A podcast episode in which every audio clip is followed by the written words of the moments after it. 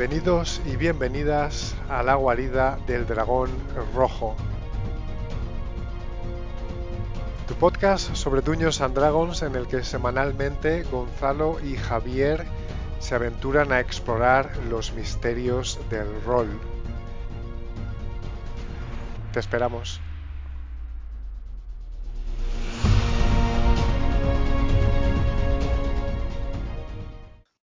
Bienvenidos y bienvenidas a la guarida del dragón rojo. En el episodio de hoy vamos a remangarnos y a explicaros nuestra visión de cómo afrontar la creación de vuestra primera aventura. Vamos a daros una serie de consejos e ideas para que ese momento frente al folio en blanco, cuando os sentéis para crear vuestra primera aventura, sea más sencillo. Tenemos, como siempre con nosotros, a mi gran amigo Elfo de Vuestros. Elfo, cuando quieras. Hola Javi y hola amigos y amigas del rol. En esta edición del podcast vamos a presentar para directores de juego noveles que se están preparando para dirigir su primera aventura una serie de ideas para ayudarles en su labor. Pero si eres un director de juego experimentado, creo que también vas a encontrar contenido y sugerencias que pueden resultarte muy interesantes. ¿no? Yo creo que siempre es muy valioso tener visibilidad de cómo otra gente afronta situaciones y, procesos que nos son familiares. Y hoy, Javi y yo os traemos nuestra visión de cómo dirigir una aventura muy sencilla, paso a paso. Estupendo, vamos a comenzar. ¿Cuento con tu hacha para la aventura de hoy? Cuentas con mi hacha y con mi arco, fíjate.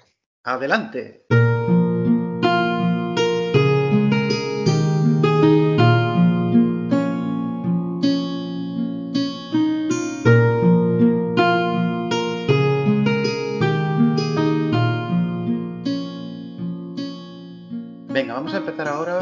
Hablando sobre cómo comenzar a crear tu primera aventura. Antes de empezar, por favor, recuerda leer los libros básicos, el manual del jugador y el manual del director de juego. Te vas a sorprender porque aunque parecen muy gruesos, en un par de tardes de concentrarte en ello, seguro que los vas a terminar. Hecho eso, vamos a acotar nuestro objetivo. En el capítulo de hoy vamos a centrarnos solamente en lo que va a ser la creación del argumento, enemigos, etcétera, para una primera sesión de juego, que luego se puede continuar si lo deseas, pero en principio la acción va a estar contenida, como decimos, en una sola sesión, con un inicio, un nudo y un desenlace. Dicha sesión puede ser más o menos de 3 a 4 horas aproximadamente. Vamos a crear una introducción muy breve, una escena de interacción que va a suceder en un escenario concreto, una escena de batalla y finalmente un desenlace para nuestra aventura. Como es nuestra primera aventura, no vamos a intentar inventar la rueda con el argumento, así que el argumento va a ser sencillo y sí podemos también un poco evocador. Venga, pues, ¿qué va a pasar en nuestra primera aventura? Nuestros personajes jugadores se van a reunir en un lugar, van a desplazarse a otro lugar, van a afrontar un desafío en combate y van a tener un momento final para interactuar y reflexionar sobre la experiencia de la aventura. En aras de la sencillez, para nuestro primer argumento nos encontramos con la historia más vieja del mundo. En sus viajes, nuestros héroes se encuentran con una población de campesinos inocentes que está siendo atacada por una comunidad de criaturas malignas. Tenemos la llegada al pueblo, la aceptación de la misión o encargo, la escena del combate y finalmente el desenlace de la aventura. Sencillo. Como podéis ver, parece el argumento básico de una película de oeste no muy ambiciosa. Nuestros héroes llegan a un lugar, se enteran de que algo malo está pasando, le ponen solución a ese problema y se marchan al atardecer. A mí, personalmente, me ayuda mucho pensar en la acción en bloques. Entonces, tendríamos ahora cuatro bloques. Si puedes, coge cuatro folios o cuatro hojas de cuaderno y escribe arriba de cada una de ellas los siguientes títulos. Inicio, en la segunda interacción o encargo, en la tercera batalla y en la cuarta desenlace. Venga, y ahora ponte delante de la hoja de inicio y escribe dos o tres frases. Estas frases van a ser el prólogo, digamos, a cuando los personajes van a comenzar a interpretar. Estas frases son las que definen la ambientación que va a tener la aventura. Imagínate que son un tráiler de lo que va a pasar. No te preocupes si no estás inspirado ahora mismo. Intenta concentrarte e imaginar cómo es la vida de esa gente sencilla, el duro trabajo en el campo de, de esos inocentes que están en el poblado y esa impotencia que tienen al no poder enfrentarse a una amenaza que se cierne sobre ellos. Y asimismo, el alivio que sienten al saber que por fin alguien con el poder de ayudarles ha llegado al pueblo. No tengas miedo a escribir lo primero que se te ocurra y no tengas miedo tampoco a hacerlo todo muy blanco y negro malos contra buenos. ¿Por qué? Porque esta es tu primera aventura y vamos a hacerlo sencillo. Ya habrá tiempo en el futuro para buscar matices de gris en las complejas relaciones entre personajes y el mundo del escenario de campaña en el futuro. Algo que siempre me ayuda mucho eh, es visualizar los lugares donde va a ocurrir la aventura, los lugares que voy a dirigir y, además me, ayuda mucho también darles un nombre. Eh, podemos usar nuestra imaginación, por supuesto, pero también hay muchas herramientas y plataformas online en las que encontrar inspiración, como por ejemplo DeviantArt o ArtStation en estas plataformas online puedes buscar, por ejemplo, pueblo medieval o en inglés, sobre todo, seguramente tengas, más suerte, eh, Fantasy Village o Village Dungeons and Dragons. Si hacéis eso, os vais a encontrar con imágenes muy chulas de ciudades o pueblos que os van a inspirar, ¿no? Mirad esa imagen y, y pensad, preguntaros a vosotros mismos, ¿cómo es la vida día a día en este pueblo? ¿Qué está pasando que está rompiendo esa cotidianidad? ¿Cómo afecta eso a los lugareños y cómo pueden los personajes jugadores, o los héroes, como me gusta llamarlos, marcar la diferencia? Creo que es muy importante también conseguir que los personajes tengan un vínculo con el lugar o con la gente que lo habita. ¿Por qué? Porque eso va a conseguir que se involucren mucho más. Por ejemplo, los héroes pueden haber nacido y crecido en ese pueblo, con lo que sus familias se encuentran en el lugar y por lo tanto tienen un gran interés en resolver el problema que acecha al pueblo. O quizá alguno de sus amigos aventureros ha desaparecido en la zona y le están buscando y así han llegado al pueblo y se han enterado de que algo raro está pasando. Si no se te ocurre nada, siempre puedes tirar del dinero. Los héroes han recibido un encargo de un rico mercader que proviene del lugar, que, se ha enterado de las dificultades que está experimentando el pueblo y quiere ayudar a sus antiguos vecinos contratando a un grupo de aventureros. En cualquier caso, todo esto son ideas, por supuesto, tú eres el dueño de tu aventura, adáptalo como mejor te parezca. En resumen, los jugadores deben visitar un lugar que suele ser un pueblo o una ciudad y tener algún tipo de vínculo con ese lugar y los jugadores deben aceptar el encargo de investigar y resolver el problema que acecha a ese lugar. De ahí la importancia del vínculo.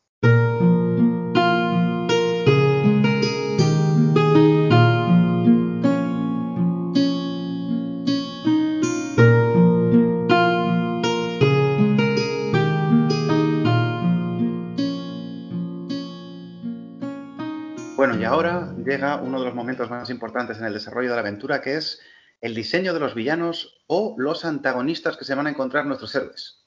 Mi consejo aquí es que no te la juegues. Vamos a meter unos antagonistas sencillos para esta primera aventura. Para este ejemplo, vamos a ir con el clásico de los clásicos, los orcos.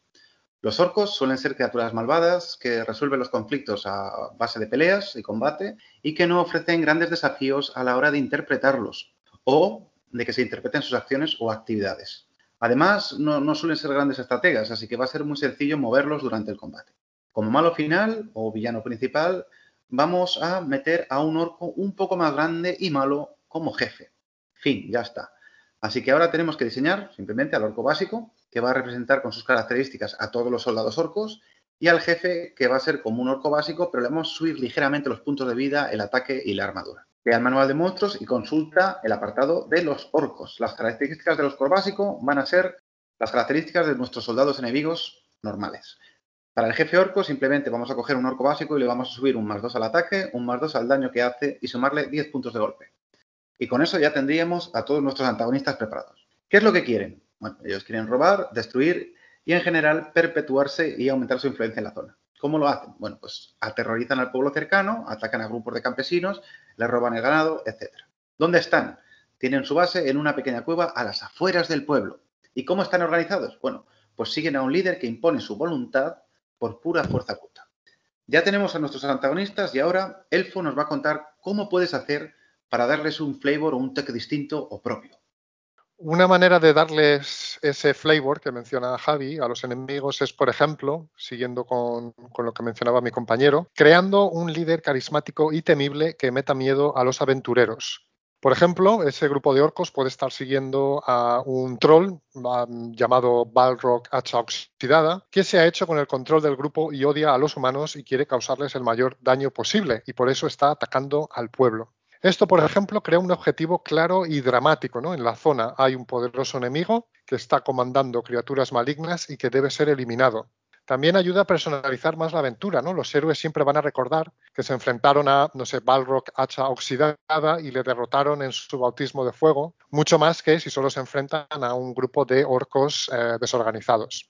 Por último, para motivar aún más a los personajes, suele ayudar que haya un elemento extra de presión. Por ejemplo, eh, Balrog el líder de los orcos, puede haber secuestrado a un pobre pastor del lugar y ha exigido un rescate que, el pueblo realmente no puede pagar, ¿no? Es por lo tanto de tamaña importancia que los héroes encuentren al villano y lo derroten cuanto antes, ya que si no, quizá los orcos se merienden al, pobre pastor, ¿no? Esto también le da un toque de incertidumbre al combate, que veremos más, más adelante, añadiendo un personaje no jugador al mix. ¿Podrán los héroes salvar al pastor? ¿Sufrirá algún daño durante el combate? Esto, por supuesto, es solo un ejemplo. Lo importante es que tomes estas ideas y las adaptes y las hagas eh, tuyas, ¿no? Dale una, una huerta de tuerca, juega con la idea y recuerda que tú tienes la última palabra. Bueno, estupendas recomendaciones de, Elfo y para terminar vamos a dibujar un pequeño mapa de la cueva donde viven esos orcos. Un mapa muy sencillo, ¿eh? que es como digamos una cueva con una entrada angosta, más estrecha, un pasillo, tres habitaciones o estancias, que salen de ese pasillo y al final una sala más grande donde nos encontramos la habitación de nuestro malo final, el jefe orco. En la entrada vamos a poner a un solo guardia y en una habitación de ellas no vamos a meter a ningún enemigo, en la otra vamos a meter a un enemigo y en la otra habitación a tres enemigos. Finalmente, el malo final nos espera en solitario en la última habitación. Te aconsejo que hagas la cueva pequeña, de un solo nivel y que las puertas sean sencillas para las estancias. La puerta de la última habitación puede ser algo más labrada. Podemos decir que esta cueva era una antigua mina abandonada y tapiada hace largo tiempo. Si haces la aventura online, em, en herramientas como Roll20 puedes encontrar recursos para crear el mapa del dungeon de forma fácil. Personalmente me gusta mucho una herramienta llamada Incarnate con K, Incarnate, escrito así en, pronunciado en Spanish, en la que se pueden diseñar mapas muy chulos que luego puedes subir a Roll20 o que incluso puedes imprimir si tienes la suerte de jugar con tus amigos alrededor de una mesa cara a cara. También, si necesitas inspiración, como ya he mencionado antes, en Internet puedes encontrar muchísimos mapas de dungeons que otros directores han usado, que pueden servirte muy bien y que incluso puedes tomar prestados de forma fácil y rápida para tu aventura.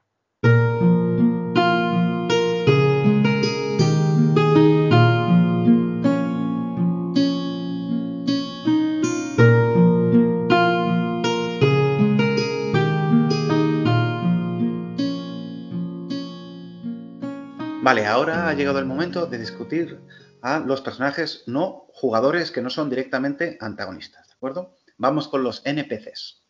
Aquí vamos a diseñar a dos de ellos y luego el resto van a ser campesinos inocentes y buenas personas que van a andar pululando por el pueblo. Son gente amable y buena, pero que no está especialmente mm, preparada para afrontar el desafío y que está preocupada por la situación del pueblo, sin más. El primer personaje no jugador que vamos a crear va a ser la anciana del pueblo que es una figura de autoridad, en este caso una señora mayor, que hace las veces de líder de los campesinos y curandera. Ponle un nombre. Una vez que le elegido el nombre, podemos definir que antaño fue una aventurera, por ejemplo, tal y como son ahora los personajes jugadores, hasta que se retiró, se casó, tuvo varios hijos y ahora vive apaciblemente en el pueblo. Está muy mayor como para cometer ella misma, pero puede aconsejar a los aventureros si ve que son inexpertos. Ella es la que va a ofrecer la misión a los personajes jugadores y que va a ser la representante de la voluntad de los campesinos. El segundo personaje jugador que nos vamos a crear es el gancho de la aventura, y en este caso es el posadero de la única posada del pueblo. Este personaje no jugador es un mediano de avanzada edad, de buen corazón y gran cocinero, pero inútil con las armas. Este va a ser el personaje que va a comentar lo que está sucediendo en el pueblo a los jugadores y les va a rogar que hablen con la anciana. A cambio, les va a ofrecer comida y cama gratis para esta noche tan solo porque hablen con ella y les va a dejar entrever que ofrece una recompensa sustanciosa, dado que la anciana aventurera eh, está retirada, pero todavía conserva algo de la riqueza que había acumulado y que está desesperada para encontrar a alguien que le ayude con el problema que aqueja al pueblo. Una vez hemos nombrado y definido, a grosso modo, por encima las, las características de estos personajes no jugadores, ya hemos terminado con ellos. Ahora Elfo nos va a hablar de cómo convertir a esos dos PNJs tan simples en originales e interesantes. Una cosa que siempre funciona súper bien de cara a los jugadores es encontrar imágenes de estos PNJs, como mencionaba Javi, de, estos personajes no jugadores. Métete en ArtStation o en DeviantArt y busca imágenes de personajes no jugadores para Dungeons and Dragons. ¿Por qué? Porque ver visualmente a un personaje es muy poderoso, porque da una idea muy clara de lo que los héroes pueden esperar de ellos. Si juegas online en Roll20 o en cualquier otra plataforma, es muy sencillo guardar estas imágenes y mostrárselas a los jugadores durante la partida al introducir a los personajes. Personalmente esto es algo que siempre me han comentado los jugadores que les gusta mucho. También puedes imprimir esas imágenes o mostrarlas en la pantalla de tu ordenador o tablet si estás jugando en persona. De esta forma, los personajes no jugadores realmente cobran vida y se graban en la mente de los jugadores. Lo importante aquí es que esos personajes, como la anciana y el posadero que nos ha presentado Javi, tengan un objetivo muy claro o una razón poderosa por la que hacen lo que hacen. Si tienes eso muy claro, vas a ser capaz de representar a esos personajes de forma realista y sobre todo vas a conseguir que tengan buen engagement con los jugadores y que les empujen hacia donde tú quieras que vayan.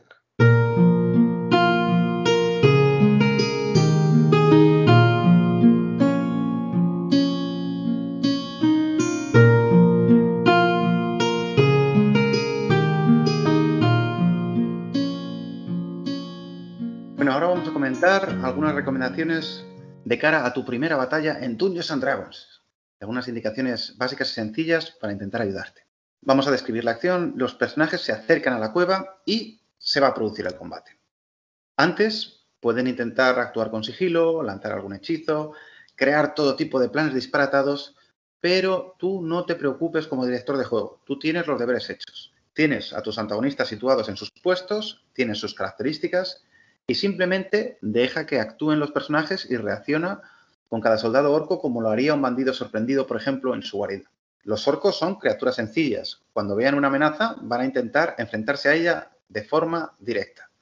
Deja los planes de asalto y combate a tus jugadores y limítate a describir la situación de la forma más sencilla que puedas. Algo muy chulo que le da mucha ambientación al combate es utilizar música de batalla. Por ejemplo, Javi siempre pone la canción de Conan en sus partidas y, este tema se ha convertido en un auténtico clásico que a pesar de haberlo oído miles de veces, siempre hace que el corazón me lata más fuerte y me mete totalmente en el combate. En, en plataformas como Roll20 tienes también canciones que puedes utilizar gratis y que le pueden dar mucha vidilla y épica al combate. En el combate es siempre muy importante ser también algo más dramático con las descripciones. ¿no? Si te animas, representa los golpes y los movimientos frente a la cámara, como si fueras tú realmente ese, orco ¿no? o ese personaje, e intenta hablar o farfullar como lo harían los propios orcos para crear sensación de realismo. Cuando uno de los héroes, de los personajes jugadores, haga algo, especialmente si es valiente o heroico, descríbelo de forma especialmente intensa. Tu objetivo es mantener la atención y el engagement de tus jugadores y eso lo va a conseguir.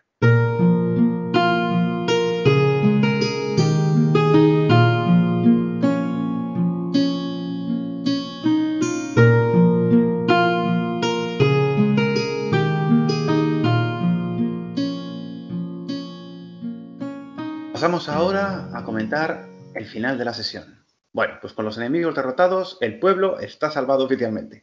Solo queda ver el tesoro que habían acumulado los orcos, dar las noticias en el pueblo de que la amenaza ha desaparecido. Y repartir pues, ese tesoro entre los personajes, digamos, unos cuantos cientos de mano de oro por cabeza, y describir la escena del regreso al pueblo. En el pueblo, los, los campesinos van a organizar una fiesta para los héroes. La anciana y líder del pueblo les va a dedicar unas palabras de agradecimiento y les va a pagar lo acordado. Y con el amanecer del siguiente día, tras una noche de celebración, nuestros héroes continúan con su camino. Felicidades, has terminado tu primera aventura. Toma unos minutos, una vez haya concluido la acción, para hablar con tus jugadores sobre qué les ha parecido la experiencia y recuerda tener un momento para cada uno y que todos puedan expresarse. También, por favor, no olvides preguntarles si piensan que algún aspecto, si, hay posibilidad de mejorarlo, y pídeles que sean constructivos en sus críticas. También recuerda ser humilde para reconocer las cosas que puedes llegar a hacer mejor en el futuro e intentar mejorar tú también.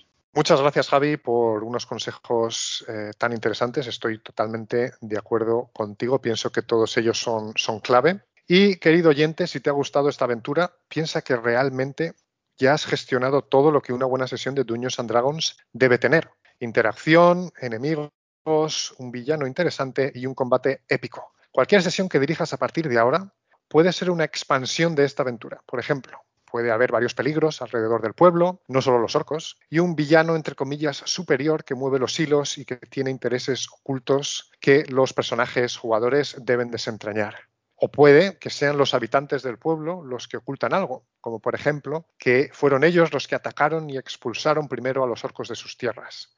En definitiva, aunque la sesión o la aventura sea más larga, incluso de varias sesiones, la plantilla para crear sesiones interesantes ya la tienes. Puedes jugar con ella y modificarla según tus intereses. El infinito es el límite. Para terminar, simplemente pues recordaros ¿no? que, hemos hablado de, crear esta plantilla muy sencillita para, para una sesión o aventura completa, ¿vale? Que está contenida, digamos, en cuatro, en cuatro bloques. Eh, simplemente tenéis que seguir las indicaciones que os hemos comentado y interpretar de forma sencilla y directa. Los personajes mm, jugadores tienen un, gancho muy claro, porque realmente estaban pasando por ese pueblo y van a tener que dormir en la posada. Ahí tenemos a nuestro gancho, que es el tabernero, que nos lleva con la líder del pueblo, nos hace un encargo. De ahí vamos a cumplir la misión, que es una misión de combate. Terminamos la misión de combate, regresamos, hacemos reparto de experiencia y continuamos con nuestro viaje. Es la aventura más sencilla que se puede hacer. Y además es una, es una aventura que se puede enriquecer de mil maneras. Elfo ha, dado una serie de ideas a lo largo del episodio de hoy, fantásticas para mejorar la experiencia de todos los jugadores en la partida. Mención muy especial, por un lado, al tema visual. Cuanto más recursos visuales no solo de los personajes no jugadores o de los enemigos, sino también de las estancias, de la taberna, del aspecto del pueblo, el aspecto del bosque, el aspecto del interior de la cueva, descripciones extras sobre a qué huele en el pueblo, a lo mejor huele a hierba recién cortada, eh, o hay un, olor nauseabundo que, sale de, esa abertura angosta de, la cueva, huele a, cerrado y a, carne podrida. Y cualquier cosa que se os ocurra para, digamos, dar una, una visión más completa y más detallada del, ambiente va a mejorar la experiencia de los jugadores. Por supuesto, la música y no solo reducir la, utilización de la música al combate. También, si tenéis la posibilidad, podéis elegir unas cuantas canciones para, poner, por ejemplo, los momentos de interacción, la llegada al pueblo, las conversaciones que vais a tener con la anciana, la conversación en la taberna, eh, música de ambiente previa al combate cuando os acercáis a, a la cueva de los orcos y una música de triunfo una vez os acercáis y os preparan la fiesta a los aldeanos. Bueno, y con todo esto termina nuestro episodio de hoy de la guarida del dragón rojo. Esperamos que os hayáis disfrutado vosotros escuchándolo tanto como nosotros hemos disfrutado grabándolo. Elfo. Vamos a poner el podcast en YouTube, Spotify, Google Podcasts y otras plataformas, así que recordad dar like al canal o suscribiros al podcast para que no os perdáis las próximas ediciones. Como siempre, Javi, un placer estar en la guarida del dragón rojo contigo y a nuestros queridos oyentes. Hasta pronto, aventureros.